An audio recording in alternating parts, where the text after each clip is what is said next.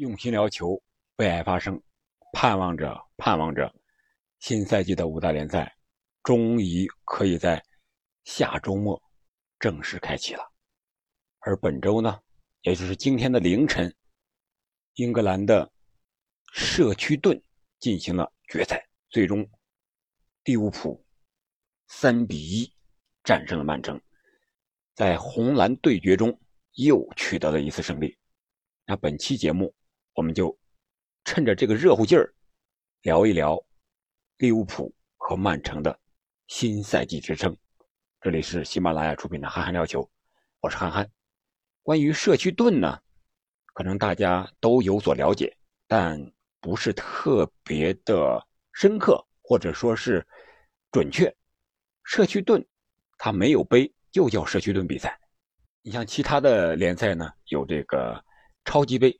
在中国也有联赛的冠军和足协杯的冠军，在赛季开始之前呢，要打一个超级杯。你像德甲、什么法甲，这马上也要开打。而英格兰呢，他没有，他就组织这个社区盾。社区盾之前叫慈善盾，今年啊，这是整整第一百届了。他也经历过一些演化的过程，比如说最早是职业队和。业余队之间的比赛，然后演变到顶级联赛的冠军和第二级别联赛的冠军的比赛，然后到一九七四年的时候，才演变成现在这个模式，由顶级联赛的冠军和足总杯的冠军啊进行这样一个对决。如果这两个冠军是同一个队，就是联赛的冠亚军直接进行对决。我觉得社区盾它比赛的。最大的意义是一个是承上启下，再一个我想就是电场预热啊，这样两个作用。承上启下呢，就是宣告着上一个赛季彻底结束，因为这两支队伍对决的是上赛季的啊联赛的冠军和足总杯的冠军之争，所以说它宣告着上赛季已经结束了，同时也宣示着下个赛季马上开打了。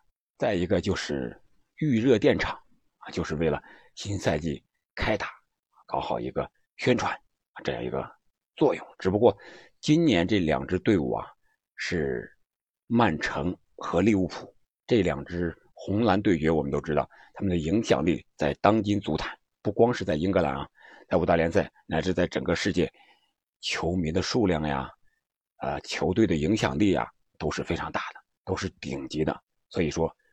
格外的引人关注，在这场比赛中呢，我们聊一聊这两支球队。我们先来聊利物浦吧。利物浦，我觉得他首发的还都是老面孔，像新援努涅斯呀，他并没有进入首发的阵容。而这些首发队员呢，在年龄上相对来说是比较偏大的，二十九岁多，将近三十岁这样一个年龄了，在利物浦相对来说还是比较少见的。也足以见克洛普对这场比赛的一个重要程度。虽然可以说是一种热身赛，但是它毕竟是有锦标性质的，赛后是要颁奖的，啊，所以说克洛普应该是相当重视。另外，他和曼城之间的新赛季之争，要给对方一个颜色看看，看看明年的英超是红色的还是蓝色的。所以说，克洛普一定不能输。这样的话，他就进前主力出场，而努涅斯呢是按在了替补席上。利物浦还是熟悉的一种四三三的阵型，呃，高压逼抢，双方在一开场这个节奏非常的快，逼抢的也非常的凶啊。曾经有一个时间段进球之前嘛，二十分钟之前有个时间段，呀，双方是你来我往，缠斗的是特别的凶，你过了我一个，我上来，另外一个直接就缠抢抢断。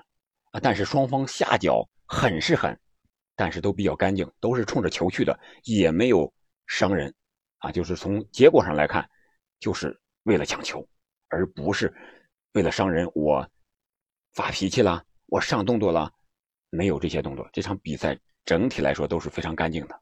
而利物浦的这些老将呢，前场的三叉戟菲尔米诺回归打到中锋，然后。右边依然是我们熟悉的萨拉赫。萨拉赫续约之后状态非常不错，本场比赛有一个点球入账，还有策划了努涅斯进球的那个进攻是他传的，哎，也是非常的漂亮。他脚下的技术啊，我们在整场比赛过程中可以看到，这个脚下是非常灵活的，说明他的体能啊，赛前的恢复是非常不错的。下个周末让他打联赛，应该是完全准备好了。然后就是啊，迪亚斯，迪亚斯是打的右边锋。啊，我觉得他个人的发挥也是不错的，非常有特点，非常能拼。这位哥伦比亚的国脚，在新赛季肯定要为克洛普做出更大的贡献。然后在中场呢，是这个呃，迪亚哥是居中调度，还是这样一个位置。然后是三号法比亚法比亚诺，他是一个防守型的这样一个中场。然后就是老将亨德森，队长啊是。攻守兼备吧，然后后防线上还是四个后卫，范戴克和马蒂普是居中，然后右边是阿诺德，左边是罗伯逊，啊，这是一个老将。然后后防线呢，由于这个阿里松受伤，是老将阿德里安首发，啊，发挥的也不错，啊，所以说我觉得下个赛季，呃，据说菲尔米诺有可能要转会，如果他转会的话，我想顶替他的应该是努涅斯。因为替补出场之后啊，努涅斯发挥的是非常不错的，呃，他是先是头球造了一个点球，然后还有一个头球的进球。你看看这个努涅斯呀，相对来说发挥还是非常亮眼的，可以说他是已经融入了克洛普的这支红军利物浦。替补出场的几个也都有老将，也有小将，像这个米尔纳呀，小将埃里奥特，还有更小的卡瓦略。发挥也不错，可以说有老有新这一个搭配结合，可以感觉到啊，克洛普在新赛季一种势在必得啊，联赛冠军肯定是他最终的一个目标，而他的最大的竞争对手，我想还是曼城啊。虽然之前啊，前不久阿森纳获得了酋长杯的冠军，是六比零啊，狂胜了塞维利亚。而且热苏斯是上演了帽子戏法，阿森纳在季前赛这个状态是非常的好，但是这么早就调整好状态，我觉得并不是一件什么太好的事情。除了增强信心之外，对于跨整个年度的这样一个漫长的联赛来说，这个时间段可能来的有点早了。我们不说阿森纳啊，还是说这个今天的利物浦的对手曼城。曼城是上个赛季的英超冠军，但是他最终是仅仅领先利物浦一分双方都有些不甘心的这种感觉，但是最终还是曼城夺冠了。所以说，新赛季呢，曼城也进行了一些人员的调整，特别是在引援和卖出球员这方面，感觉本赛季的曼城成了英超的兵工厂了。你像阿森纳的。热苏斯，还有这个金琴科，都是从曼城引进的呀。还有这个斯特林是卖给了切尔西呀，这都是可以说是争冠争四的直接对手。他卖给了这两个球队啊，说明曼城还是非常有信心的。他们引进了谁呢？哈兰德，进球魔王，还有这个阿根廷甲级联赛的最佳射手阿瓦莱斯。本场比赛他也是打进了一个进球，是替补出场嘛，但是打进了一个进球。而哈兰德呢，我们重点说一下，他本场比赛是首发，应该说他和曼城队员之间的磨合还不是特别的好，无论是传球啊和队友之间的配合，还是他个人射门的数据，包括脚下球和头球，感觉哈兰德在曼城。目前来看，配合还不是特别的熟练啊，这个我觉得还是需要进一步的磨合的啊。另外就是哈兰德个人的特点，从这场比赛来看，他的头球这一块还是比较欠缺的。我们都知道，瓜迪奥拉想要改变进攻体系，本场比赛他就用了一个四二三幺的阵型，可能下个赛季他是不是要主打这个阵型，这个目前还看不出来，但是有这个趋向。因为他觉得他引进了一个真正的中锋，但是这场比赛来看呢，哈兰德的头球发挥并不是特别好，或者说哈兰德的头球是一个弱项。接近一米九五这样身高的一名前锋队员，你不会投球，在英超赛场上，在哪个赛场上你也说不过去。高价引进你，那就是让你进球的，不光是用脚，还是要用各种方式。所以说这方面哈兰德个人还是需要提升的。呃，另外就是瓜迪奥拉的这个打法，我觉得四二三幺前场的两个边路。今天首发的是格拉利什和马赫雷斯，相对来说，我不太认可这两个人。个人能力没有问题，啊，盘带呀、射术呀，啊，都很好，但是就是有些粘球，传球对不上点儿。无论是和前面的哈兰德，还是和他平行的这个德布劳内，还是后边压上来助攻的罗德里也好，坎塞罗也好，感觉。他总是，特别是这个，啊，格拉利什啊，总是在无奈之下才把这个球选择回传，或者是传中传给自己的队友。这个时候，其他队友感觉都已经无所下手了，不知道格拉利什是想带还想传，他打破了这个进攻的连续性。